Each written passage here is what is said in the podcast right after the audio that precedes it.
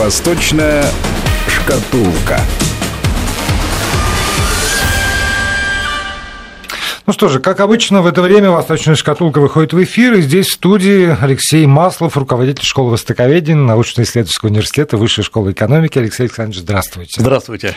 А, у нас, слава богу, нет поводов, которые держат за горло сегодня. Вот уже с Ким Чен Ыном вроде как бы подуспокоилась, и даже торговая война между Соединенными Штатами и Китаем как будто бы тоже принимает более-менее человеческие как, формы, как, так накал снят, но при при этом э, в Пекин с официальным визитом прибыл министр обороны США Джеймс Мэттис, и э, ему в лицо практически председатель КНР Си Цзепин э, заявил, что, конечно, есть общие интересы, их много, прекрасно, но, однако, говоря о наличии у Китая и США общих интересов, мы не должны уклоняться от существующих нами противоречий. И еще, что касается суверенитета и территориальной целостности Китая, то наша позиция остается твердой и ясной. Мы не отдадим ни пяди, оставленной нам предками земли, и в то же время чужого мы тоже не желаем ни крохи. Конец цитаты. Практически советская песня вспоминается там, 30-х годов.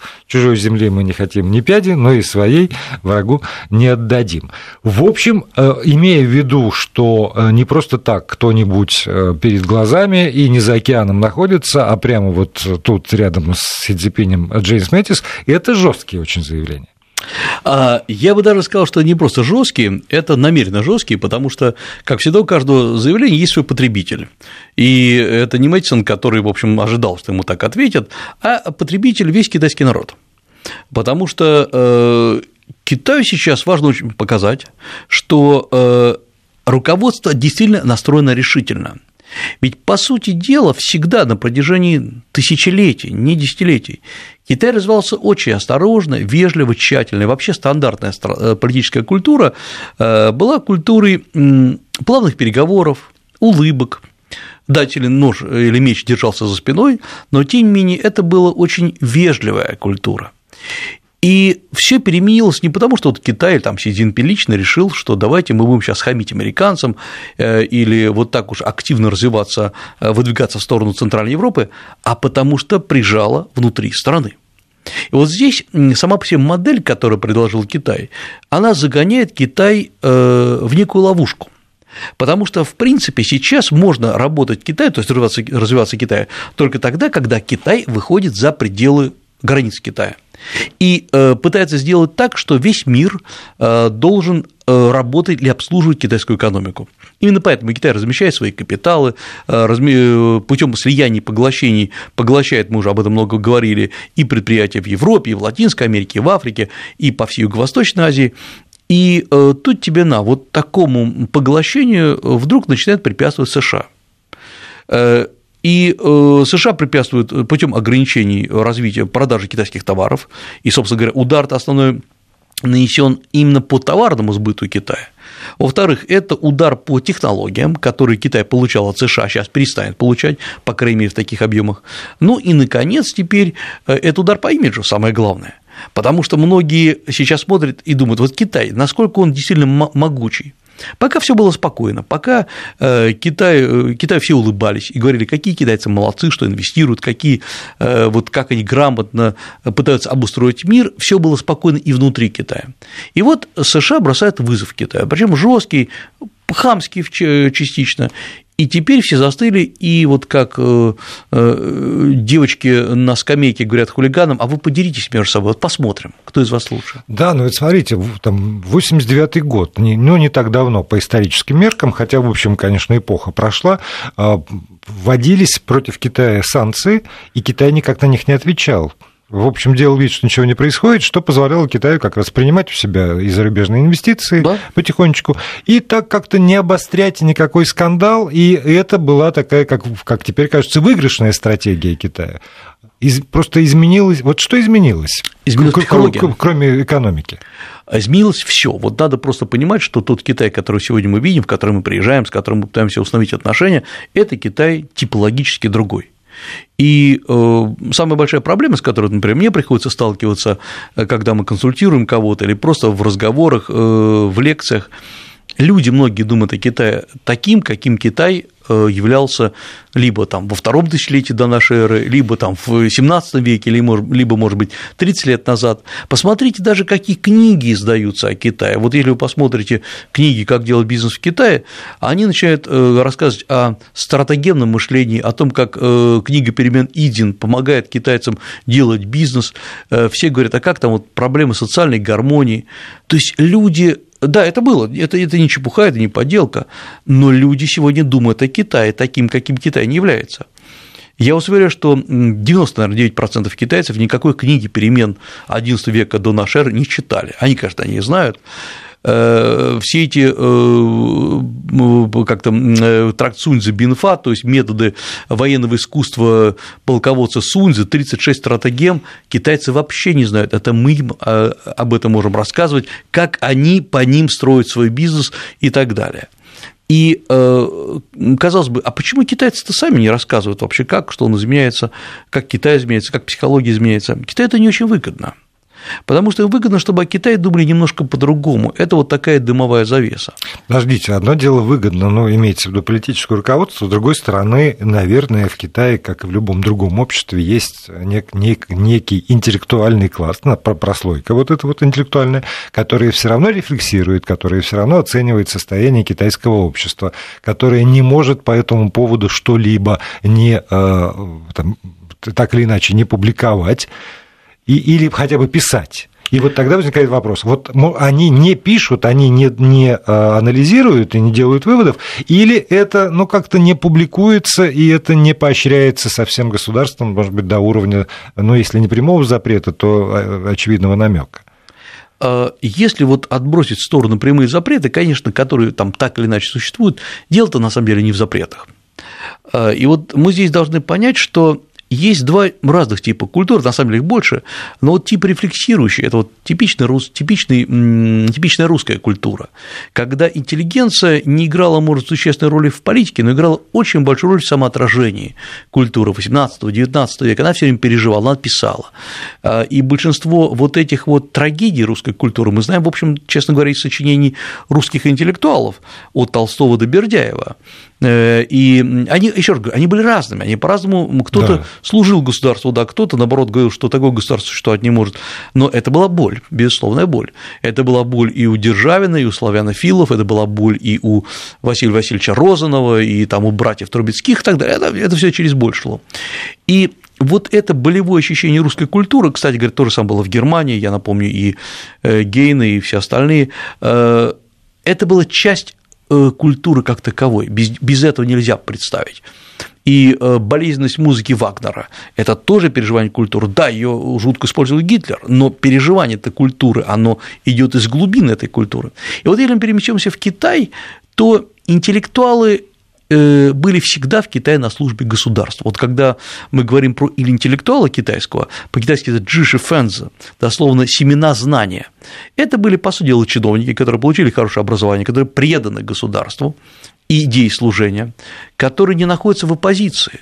Более того, правильным поведением чиновника было критиковать власти, но в рамках дозволенного. Э, его выгоняли, этого чиновника, высылали в дальнюю провинцию, он э, там жил и э, обычно писал грустные стихи, потом его возвращали, иногда не возвращали, то есть он переживал о том, что не может служить государству. Вот, вот в чем переживание китайского чиновника. Или вы почитаете ради интереса э, сочинения русских философов конца 19 начала 20 века, мало из них кто переживает, что они могут служить государству, да. Э, Параллельное существование. Абсолютно, да, да, да. Это такие внешние наблюдатели, которые говорят, все не так. Вот все, все там Ильин по-своему говорит, а Бердяев по-своему у него все не так. Но все не так. Китай говорит, что все на самом деле было так, вот только правитель сегодня может быть не такой. Если русский человек всегда не удовлетворен собственной культурой, ну, кроме там сумасшедших людей, которые говорят, э, все идет так, как надо, но русский человек не может быть удовлетворен. Это вот, как ни странно, стимул к развитию, это постоянное переживание собственного как бы неудовлетворенности культурой. Китайцы, как говорится, с культурой, как раз с великой китайской культурой все нормально, вот просто некоторые нерадивые правители, чиновники, администраторы дают сбой. И вот поэтому э, это было в древности, это есть и сейчас, конечно, с некоторыми э, вариациями. И э, есть ли в Китае диссидентов, часто спрашивают. Да, вот несколько человек есть. Но, например, такого диссидентского движения, как это было во времена позднего Брежнева, просто нет в Китае. Нет, по крайней мере, никому не известно, и я много раз пытался выяснить, если вот эти вот кухонные беседы, uh-huh. собственно, такое кухонное диссидентство. Нет, его нет. Да, бывает, критикуют и открыто, и закрыто местного секретаря парткома, э, но вот переживания такого особо нету. И нет, нет, например, движения, что давайте Китай должен стать свободным, вот как был опять в эпоху Брежнева, или надо изменить экономическую модель развития, как, э, там, скажем, сегодня у нас есть. Такого просто нету. Ну, такое, наверное, есть, потому что меняется же экономическая модель. То есть это, все эти размышления, разговоры, видимо, в рамках ЦК как-то это в рамках тех… Э, там, где положено, там, там, где, там, там, да, где есть. И, это, и более того, в этом стабильность. Да, есть споры, сам я там в каких-то даже принимал участие, хотя очень далек от ЦК партии, китайской тем более, э, но сидят группы экономистов, которые говорят, вот это эффективно, это неэффективно, надо уменьшать налоги, надо изменять систему налогообложения, надо или не надо там давать больше э, прав американцам, которые у нас действуют. Но дело как раз не в этом. Дело в том, что общества, от общества нет посыла э, вот этого интеллигентского русского посыла, который был в русском обществе. И поэтому, э, когда мы говорим о том, что изменилось, изменилось не это. Э, главное, что изменилось в Китае, пришло новое поколение и на политическом уровне, и на деловом уровне поколение относительно молодых, очень жестких людей, которые хотя формально, безусловно, ногами стоят на плечах великой китайской культуры, не особо чувствуют свою глубокую сопричастность с конфуцианскими нормами, да, они уважают своих старших, но, в принципе, они мало что уважают, потому что бизнес стал основным. Э, и из-за этого происходит вот эта как бы шибка у нас в головах, когда мы приезжаем в Китай, конфуцианский, э, плавно развивающийся, развивающийся по заветам э, Дэн Сяопина, как сказать, развиваться малой скоростью, не высовываться, вот в какой Китай мы приезжаем, а оказывается, что Китай – это другой. Китай жесткий, Китай, требующий от своих же руководителей жестких заявлений, вот вам, собственно, заявление министра э, обороны КНР в адрес американского коллеги, э, Китай, который э, постоянно устами и Си Цзиньпина, который на самом деле говорит очень вежливо, или более мелкими чиновниками, которые говорят сейчас более жестко, требует, чтобы ему дали место под солнцем. А это результат не знаю, образование, которое получили, вот это, вот это поколение, которое же многие учились как раз не, не в Китае, или это результат каких-то вот глубинных процессов, которые плохо этом, первооснову, первотолчок вот этот, вот можно как-то вычислять? Откуда это пошло? Я думаю, что здесь наложилось три фактора, как минимум. И образование, западное образование, это может быть самый, даже не тот фактор, который надо перечислять. Да, играет эту роль, но не в плане основном. А основной план – это то, что э, Китай, как любая страна, она сама себя заводит. То есть, когда китайцы публикуют цифры сами себе, как Китай быстро растет, как все развивается, какие новые высоты берут, вот это, причем это реальные высоты, это не подделки, это не, опять-таки, высоты времен позднего Брежнева, когда экономика стагнирует, но все пишут, что все классно развивается.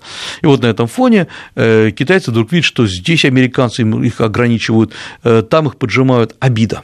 Вот обида – это первый фактор, который требует немедленной, немедленной реализации. Вообще, в принципе, обида может быть характерна либо для очень маленькой умирающей нации, которая вот понимает, что дело движется к концу, и поэтому пытается закрутить себя на уровне национализма максимально. Э, но это, э, это не тот случай. А бывает и характер для большой, действительно великой нации, э, которая постоянно считает, что ей что-то не дают. Вот Китай считает на всех переговорах, что Китаю не додают, Китаю обижают, Китай не занимает того места, которое полагается. Это первый фактор. А второй очень важный фактор для Китая – это фактор того, что Китаю надо срочно решать внутренние проблемы, социальные проблемы, экономические. Госдолг Китая колоссален. А просто так выбраться из этого госдолга почти невозможно. Надо быстрее вкладывать за рубежи а э, оказалось, что э, внешнеэкономическая торговая среда не столь комфортна для Китая. И э, действительно, я даже сам не знаю, на что надеялся Китай, когда говорил так вот по-доброму улыбался, сгонял многие страны на разные совещания, как буквально тараканы в баночке, и э, угощал, потом подписывали самые разные непонятные для этих стран заявления, и Китай казалось, что вот он управляет ситуацией, потому что вот он так решил, а все остальные страны, по сути дела, марионетки. Оказалось, что нет, многие страны возмущены, некоторые страны говорят, давай больше денег, Многие страны тоже обнаглели. Это классический пример африканских стран, Латинской Америки. Другие страны говорят, не-не, у нас свое собственное достоинство, это вот страны Европы. США тут э, некомфортно ведет, значит, Китай начинает нервничать. Наконец, третий момент. Китай, мне кажется, э, как кажется Китай, он вышел на финишную прямую. Э, вот эта возможность управлять мировыми финансовой, мировой средой уже близко. И он э, рванул вперед. А тут оказывается, что есть и другие страны, например, Индия, которая очень активно поднимает свой голос. Есть конкуренты страны типа Индонезии, э, э, Япония, Южная Корея. Есть непонятный северо-южно-корейский фактор, который образует э, некую новую совокупность, новую реальность. И поэтому Китай стал более жестким. Ну и самое главное, конечно, э, надо понимать, что э, действительно в Китае было и началось головокружение от успехов, которое было, и Китай очень мощно пользовался ресурсами интеллектуальными и финансовыми других стран, в том числе и России, и на этом поднимался. А тут вдруг многие страны научились работать с Китаем, и Китай оказалось сложнее жить, сложнее работать. И вот здесь как раз Китай, на мой взгляд, делает много правильного – потому что помнит некоторые ошибки, которые он совершал в прошлом. Э, я напомню одну вещь, просто так из истории, я думаю, что кто-то знает, кто-то нет.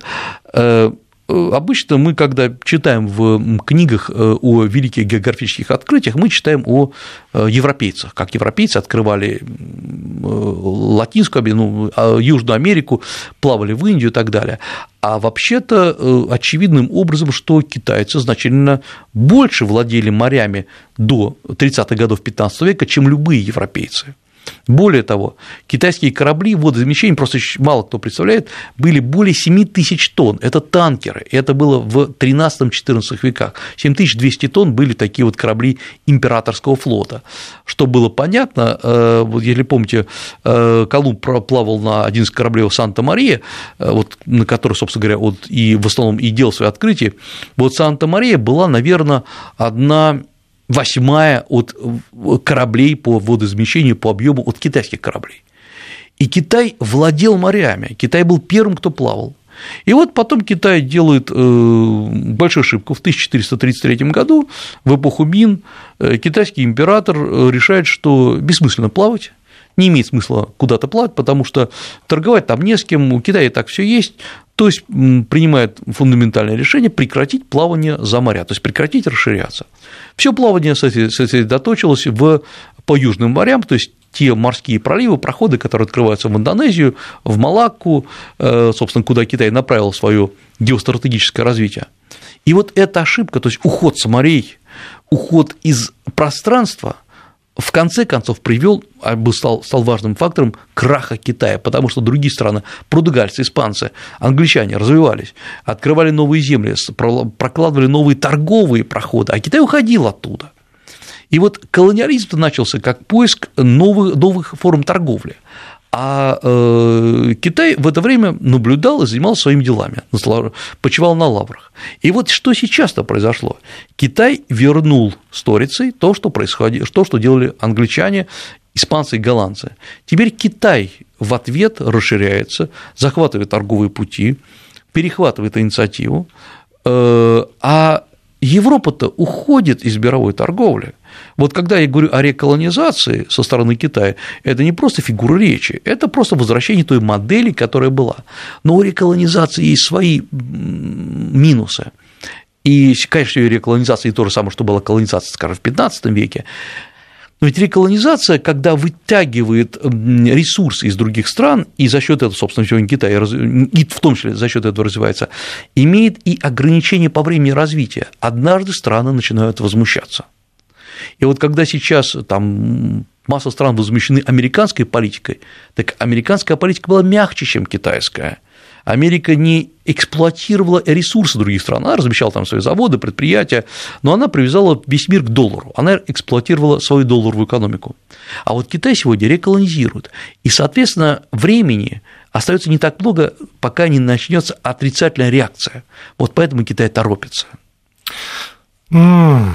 Но э, тут тоже, если проводить какие-то параллели, там политика Америки недовольны, но продолжают следовать в фарватере американской долларовой системы за неимением лучшего. И, э, может быть, и не так мало времени у Китая, ну, тоже если проводить параллели, потому что, ну, правда, те условия, которые предлагает Китай, кажутся вполне выгодными, вполне приемлемыми. Не всякий раз скандал в Чехии случается например. Вот, э, да, мы это знаем, да, хорошо. Да, вот, mm. поэтому очень может быть, что и у китайцев есть в запасе там несколько десятилетий хотя бы. А учитывая их гибкость, если они за последние 30 лет поменяли ну, модель свою, опять же, экономического развития и э, отношения с миром, то, может быть, у них в планах как раз, э, ну, или по необходимости возникнет корректировка необходимая, и все, все сложится более чем удачно опять для Китая. Э, ну, любая экономика имеет какую-то упругость, так сказать, но ведь есть целый ряд вещей, которые просто невозможно предусмотреть. Ведь сегодня Китай работает э, на э, том, что США упустила массу времени, понадела массу ошибок. Думала, что США думали, что та модель, которую сложили, они универсальна. Ее можно немножко сказать, подрихтовать, но в принципе все страны с ней согласны. Оказалось, что не все страны согласны. Более того, э, как только Китай предложил свою модель, которая до конца может быть не отработана, у которой масса тоже недостатков, как всякая новая игрушка, она привлекает больше внимания, чем старая. И в этом плане большинство стран-то и пошло именно э, на китайскую модель, потому что Китай предлагает, а, очевидные условия игры, мы вам деньги, вы за нас, окей, говорят страны, эм, собственно, почему бы нет, во-вторых, Китай говорит, что вы знаете, нужен равный доступ к ресурсам, и многие страны говорят, да, действительно, нас все обижают. То есть Китай играет на этой обиде. Наконец, третий момент, э, страны говорят, мы не хотим быть придатками американской политики. Китай говорит, ну отлично, давайте мы, у нас все равны. Китай очень правильно, очень грамотно объясняет это странам. Вот эти, эм, я вам напомню, а может быть, там и многие слушатели знают, вспомните, скажем, как э, Э, после развала Советского Союза, э, какие меры предпринимались по обработке э, сознания тогда бывших советских людей приглашали в массовом порядке десятки, может быть, там сотни тысячи э, россиян на разные школы в США, угу. краткосрочные, долгосрочные, очень хорошо принимали, объясняли очень важные вещи, что вот вы не знаете, как мир устроен, мир устроен по-другому, объясняли США, вот так-то, так-то устроен. Есть мировая политика, есть правила игры, их надо придерживаться. Э, мы сейчас вам покажем, как это делать. Это был, конечно, брейнвош, чистое, кстати, промывание мозгов, но это было сделано правильно и грамотно. Что сейчас Китай делает? Да то же самое – то же самое привозят тысячи специалистов, студентов приглашают, которым говорят, нет-нет, мы по-другому вам расскажем. То есть опять предлагается новая модель и новый брейнвош. Ну и посмотрим, как это работает все на примере э, ближайших соседей, да. по крайней мере, потому что есть в этом Тихоокеанском регионе масса стран, о которых почти ничего не говорится. Вот об этом сразу после выпуска новостей.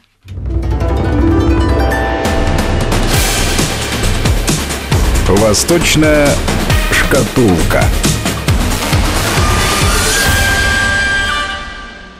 Продолжаем программу. Алексей Маслов, руководитель школы востоковедения Высшей школы экономики здесь, в студии.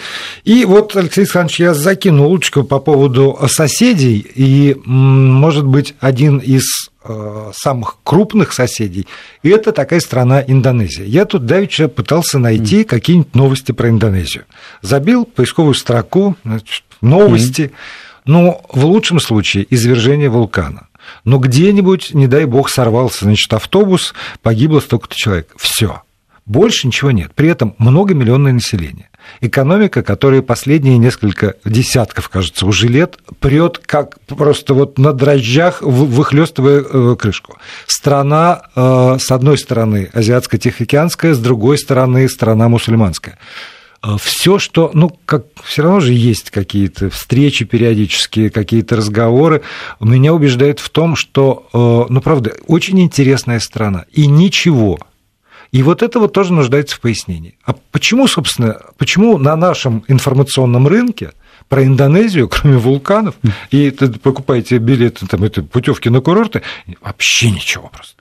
Вот, это, это очень хороший вопрос. Вообще, это вопрос, на самом деле, не только про Индонезию, но про а, целую группу стран э, в Азии, э, потому что у нас как-то действительно свет клином сошелся на Китае, э, ну или на, Южной, на Северной Корее, а Индонезия крайне интересна, по крайней мере, тем, что это страна с населением сегодня там 265 миллионов человек, и с возможностью, возможностью населения Индонезии к 2055 году достигнет почти, вдумайтесь в эту цифру, 295 миллионов человек человек, почти 300 миллионов человек.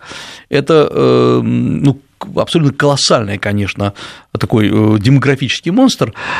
А почему мы о ней мало слышим? Вот это довольно интересная история, связана, на мой взгляд, с двумя факторами. Во-первых, мы воспринимаем только ближних соседей. Это психология России. Мы воспринимаем, если мы с кем-то торгуем или мы с кем-то воюем. Э, если у нас нет каких-то понимания страны, мы от этой страны отключаемся. Индонезия – это один из крупнейших производителей, э, ну, все считают, что только там производится рис и э, фрукты, на самом деле Индонезия вообще страна ОПЕК. И туда пришли китайцы совсем недавно и добывают индонезийскую нефть, качают индонезийскую нефть. А вот э, открывали залежи индонезийской нефти советские специалисты еще в 50-х годах. Тогда по соглашению Сукарна и э, Хрущева э, приехала группа большая советских специалистов, которые обучила и китайских, и индонезийских инженеров, и, собственно говоря, сделала первые нефтяные вышки, нефтяные скважины пробивали все советские люди. У Индонезии интересная судьба, э, потому что э, многие не понимают вообще, как осмыслять это государство. С одной стороны, я напомню, что это вообще группа островов, строго говоря, и основную, основную часть населения – это яванцы, которые, собственно, их как понятно, происходит с Явы, эм, э, вторую составляют сунданцы, это вторая группа, там около 15-20% людей э, населения и масса других небольших племен. Вообще считается, что в Индонезии живет по одним подсчетам 270 народностей, по другим там 320 народностей, у каждой свои языки, и вот эта вот раздробленность Индонезии, она долгое время не позволяла Индонезии сформировать свою мощный эм, экономический и политический кулак. Я напомню, что Индонезия вообще откуда само все название Индонезии пошло, э, такое название, которое, э, может быть, даже несколько обидно для страны. Во-первых, это не само название. Э, европейцы осмысляли Индонезию как кусок Индии. И это был индийский архипелаг. Вот Инда носом, Индо носом и, и, и Индия носом – это остров или архипелаг. То есть, в принципе, он осмыслялся как часть Индии. И э, так потом это пошло, где-то с 18 века название прижилось, вошло потом в 19 веке на все карты, и поэтому Индонезия, ну, конечно, уже все понимают, что это не часть Индии, но э, влияние индуизма там до сих пор велико, но тем, особенно на Бали, но тем не менее это страна, которая долгое время не осмыслялась как самостоятельная. Это долгое время там были султанаты, э, первоначально это была колония э, португальская, потом испанская, потом британцы всех вытесняют, потом была борьба против британцев, самих индонезийцев, то есть страна, которая постоянно боролась за независимость и в конце концов сегодня пытается найти место под солнцем. И это было бы сложно найти, если бы я не один фактор. А этот фактор, опять-таки, Китай. Потому что Китай, когда начал развиваться столь стремительно, как он развивается сегодня, он, по сути, обнулил все экономики Юго-Восточной Азии. Все люди, которые куда-то хотели вкладывать, вкладывали в Китай. Не в, не в Индонезию, не в Вьетнам, не в Малайзию, не на Филиппины. Китай говорил, зачем туда, когда у нас выгоднее. И вот когда Китай стал дорожать, когда в Китае, Китай начал э, бодаться с США, когда выросли налоги в Китае, когда вообще они начали собираться, тогда, когда стали довольно жесткие и сложные условия для бизнеса иностранцев в Китае, многие вспомнили об Индонезии. И, например, в Индонезии начали перемещаться из Китая сборочные производства очень многие, начали перемещаться ну, такие, казалось бы, э, важные, то есть, может быть, незаметные, но очень важные производства, как э, производство кабеля, электрического кабеля, э, который туда, туда, например, даже Китай перемещает свои производства, типа фирмы Huawei. Туда вновь пошел поток, приток китайцев в Индонезию, которых всегда было от 2 до 10%, казалось бы, немного от, от индонезийского населения, но китайцы всегда контролировали почти по разным областям от 60 до 70% различных секторах экономики Индонезии. То есть Индонезия – это страна, которая во многом контролируется Китаем. А сегодня в Индонезию начали заходить и австралийцы, новозеландцы, э, и э, Индонезия сейчас, безусловно, находится пока что, не, это не самая такая экономоподъемная страна, но вот эта страна, которая выстрелит, обязательно выстрелит, потому что она оказалась в той ситуации, когда у нее есть все для того, чтобы подняться. Большое население, Э, как ни странно, большое количество университетов. В Индонезии колоссальное количество университетов. Там вообще пик э, интереса к образованию и государственному, и частному. Причем это та страна, где частные университеты дают во много раз лучше образование, чем государственные. Государственные такие старые, немножко консервативные, не быстрые, и при этом маленькие частные университеты дают блестящих специалистов от пиар до э, дизайна в Индонезии э, стали развиваться города как культурные центры. Центр Джакарты, центр Бандунг – это абсолютно европезированные города. Э, и там еще дешево. В Индонезии уровень заработной платы составляет 40% от уровня заработной платы рабочих в Китае.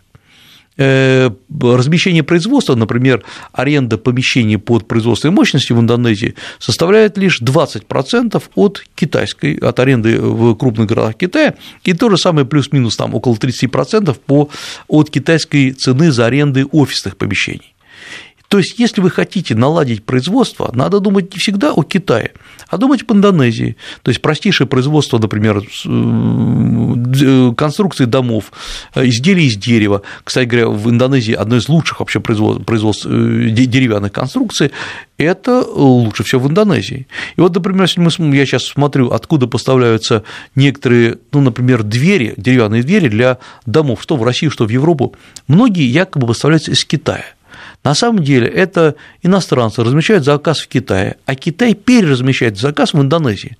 Это называется фасилизатор, то есть э, страна, которая переразмещает свои заказы уже в Индонезии. Да, но тогда э, можно делать вывод о том, что Индонезия – это как раз та страна, которая самостоятельно не присутствует, а присутствует через как раз Китай, через китайский бизнес. И э, в этом смысле возможности Индонезии как, и как государства, и как бизнеса очень-очень ограничены, потому что есть такой контролер и начальник Китай над Индонезией. Пока что именно так дело и обстоит. Потому что Китай отбрасывать некоторые заказы, как богатый дядюшка отбрасывает Индонезия. Но, во-первых, в Индонезии стойкая нелюбовь к Китаю. Э, и китайцам как таковым, потому что индонезийцы есть такое стойкое предубеждение, что Китай слишком давит на Индонезию, но вот избавиться от него сейчас нельзя, потому что действительно Китай дает заказы, Китай контролирует, Китай обучает. Э, но э, если, например, сейчас даже той же самой России начинать налаживать очень серьезные отношения с Индонезией и инвестировать в Индонезию, Казалось бы, зачем Россия, которая сама нуждается в инвестициях, должна куда-то, э, где-то размещать свой капитал? Но сегодня, например, прирост по капиталу в Индонезии может быть больше, чем э, в России. Например, можно наладить в той же самой Индонезии производство продуктов питания, которые в Индонезии производить очень просто. Вопрос в том, что многих технологий современных э, просто нету в Индонезии. И вот эти продукты питания продавать в тот же самый Китай, в Японию, в Корею. То есть Россия не обязательно должна зазывать к себе капиталы. Россия может строить свою, себя, э, развиваться на базе других стран.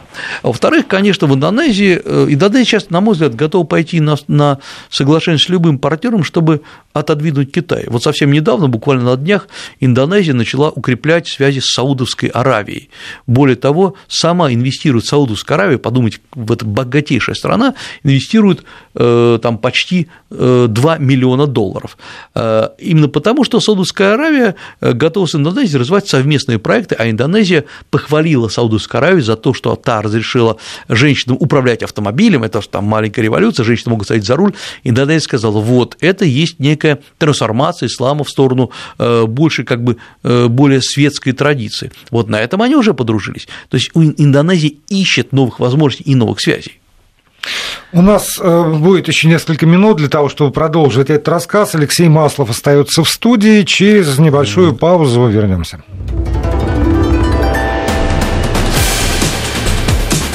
Восточная шкатулка. И продолжаем программу 7 почти, да, семь с половиной минут у нас с вами есть, Алексей Александрович, для того, чтобы закончить разговор. Алексей Маслов, руководитель школы востоковедения Высшей школы экономики. Здесь в студии говорим мы про Индонезию, потому что действительно а, очень, очень странный вот такой информационный перекос, и даже, даже если мы имеем в виду, что сегодня Индонезия под, под рукой Китая находится, то тогда возникает законный вопрос. Ее это устраивает? Причем устраивает на уровне там, политического руководства одна история, на уровне людей, э, которые живут, другая история. И вот я не случайно сказал, что это еще и страна, которая, в общем, абсолютно мусульманская, э, ну, почти вся, за исключением там, редких еще народностей, которые там малые народы существуют. Это какой-то отпечаток сейчас все равно накладывает и на образ жизни, и на политику. Конечно, я бы сказал, что, во-первых, в Индонезии мусульманство или вообще ислам очень мягкий. Он, конечно, присутствует, и мечети потрясающе красивые э, стоят практически по всей Индонезии, с исключением индуистского острова Бали, но э, это э, ислам, наверное, самый мягкий, самый обиходный, самый повседневный и не напрягающий, который когда-либо можно было увидеть. Э, и то, что Индонезия исламская страна, э, это ни в коем случае, вот никак не накладывает никакого отпечатка ни на экономику, ни на что. Вот, например, в той же самой Малайзии, которая формально это этнически э, практически одна, одни и те же люди, в Малайзии вы кругом видите исламский банкинг, исламский банкинг, который выдает кредиты там только мусульманам или выдает кредит даже беспроцентный под развитие. В Индонезии это не так. Но есть одна особенность, которую надо учитывать. Вот мы говорим, почему там, мы не слышим об Индонезии, не знаем. А, а вот представьте, что Индонезия находится на седьмом месте в мире по паритету по ВВП, по ПП, то есть ВВП по паритету по покупательной способности. Седьмое место в мире. Ну вы что? Конечно. Это гигантская экономика. И это первое место в Юго-Восточной Азии. Седьмое место в мире, первое место в Юго-Восточной Азии. Вот что такое Индонезия. И, и в эту страну с этой стороны Россия практически не развивает отношений. Э, да, Индонезия именно по, по, по, э, по, по, по доходам на душу населения, да, Индонезия находится, не ошибаюсь, там 100, на 111 месте в мире, так, не так уж и высоко, но много населения. Но я обращу внимание, помните, мы всегда говорили, да, российская экономика может быть и пожиже, чем китайская, но по ВВП на душу населения мы повыше. Так вот, в прошлом году Китай обогнал Россию э, по э, доходам на душу населения. И Китай находится на одну строчку над Россией. Россия, если 72 место, Китай 71 место. То есть Китай сделал тот рывок, на который никто никогда не ожидал, потому что все говорили, в Китае так много населения, что он никогда, вот если разделить ВВП на душу населения, Китай никогда не сможет выйти вперед. Он вышел вперед. То же самое будет с Индонезией. Может быть, через 20 лет, может быть, через 30 лет. И в этом смысле, например, тот же самый дефицит, э, дефицит от эм, бюджета, дефицит бюджета в Индонезии составляет всего лишь 2,5% от ВВП. Это очень мало. Индонезия почти, почти бездефицитный бюджет. Э, в Китае он там зашкаливает там, десятки, многие говорят, что он вообще чуть ли не 100% составляет. В Индонезии не отрегулирована здоровая экономика. Э, в Индонезии, э, Индонезия – та страна, которой требуются э, нормальные экономические реформы и урегулирование политической структуры, потому что из-за многих много, много этнических групп, к тому же еще принят недавно был закон о само, э, самоуправлении территорий, где, по сути дела, многие территории являются такими микроштатами, вот как э, штаты в Индонезии, uh-huh. в Малайзии есть, по сути, они есть и в, эм, в Индонезии. Есть, например, такие разные, как территория Аче. Аче – это та, та территория, та провинция, которая когда-то, или же в конце XIX века просилась присоединиться к Российской империи и что-то мы там… Вот я про это вообще никогда не слышал. Да, ну что вы, да, это, это правда, и многие индонезийцы не слышали, да, а ЧЕП хотел присоединиться, я не помню все истории, почему мы отказались, но напрасно, на самом деле, да. Чтобы от, от лишней головной боли, я думаю. Да, конечно, да, что бы сейчас с этим делать, точно. Мы уже тогда знали, что так будет. Э, вот, но тем не менее, есть совсем, вот, например, где э, Папуа Новая Гвинея, э, совсем застойная территория с очень неразвитым населением, с очень низким, низкой квалификацией населения. Вот, по сути дела, Индонезия сейчас находится по своим разрывам целом в такой же ситуации, как находился Китай в 80-е годы. И сейчас, если найдется индонезийский Дэн Сяопин, если они пригласят Дэн Сяопина, хоть из России, хоть из откуда, который отстроит именно вот эту вот реформу, я думаю, что рывок может быть колоссальным. А китайцы пустят? А вот это как раз и будет вопрос политической воли того нового руководства, которое придет. Потому что воли нету, на мой взгляд. Э, не, ну если по, по рукам и ногам повязано, скажем, китайским э, бизнесом, китайскими деньгами, то, в общем, и не дернешься никуда. Или все-таки не до такой степени? Э, я думаю, что ведь на самом деле китайцы тоже не гомогенные. Э, Индонезии владеют, скажем так, южные китайские группы, которые не всегда согласуют свою экономическую политику с Пекином. Э, здесь есть противоречия, на которых можно сыграть, но есть и другой момент. Индонезийцы часто реагируют на те факторы, которые мы не понимаем, или, может быть, стороны виды. Например, в Индонезии одним из, то есть предпоследний мэр э, Джакарты был а. китаец, б. христианин. То есть вот, вот, вот кем не надо было совсем быть, uh-huh. вот именно не надо было таким быть человеком. А, и э, я как раз застал потрясающую вещь, когда всем объявили, что в пятницу после вечернего намаза будут бить всех китайцев. Я как раз был в это время в Индонезии, э, и так уж получилось, я, э, ну, конечно, было любопытно посмотреть, но не надо смотреть, потому что могут может вдруг... прилететь. Да, конечно. может прилететь. И так уж получилось, что я в этот день возвращался из Бандунга, который находится под Джакартой, где-то, если не ошибаюсь, часа 4 ехать на поезде, э, в Джакарту. На машине ехать невозможно, потому что самые большие пробки, которые я когда-либо видел, это пробки в Индонезии. То есть таких никто не. Когда десятки километров стоит все, город, пригород, все. А, и люди сами выходят из машин и лично регулируют вот за э, там какие-то несколько рупий. я, естественно, решил поехать не на машине, а на поезде. Э, вот этот так называемый роскошный, самый роскошный люксовый вагон, который существует, который наши деньги стоит почти 500 рублей, это очень круто в Индонезии. Вот по вагонам ходили индонезийцы, заглядывали всем в лица и смотрели, не китайцы ли сидят. И китайцев куда-то выводили, они как-то различали их. То есть есть, конечно, э, власти ничего не смогли сделать, мэр потом вообще слетел с своего поста, э, потому что э, вот эти, казалось бы, мелкие национальные противоречия, они тормозят все. В Индонезии нет пока своей мечты, вот как в Китае есть китайская мечта, в Индонезии ее нету, нету драйвера.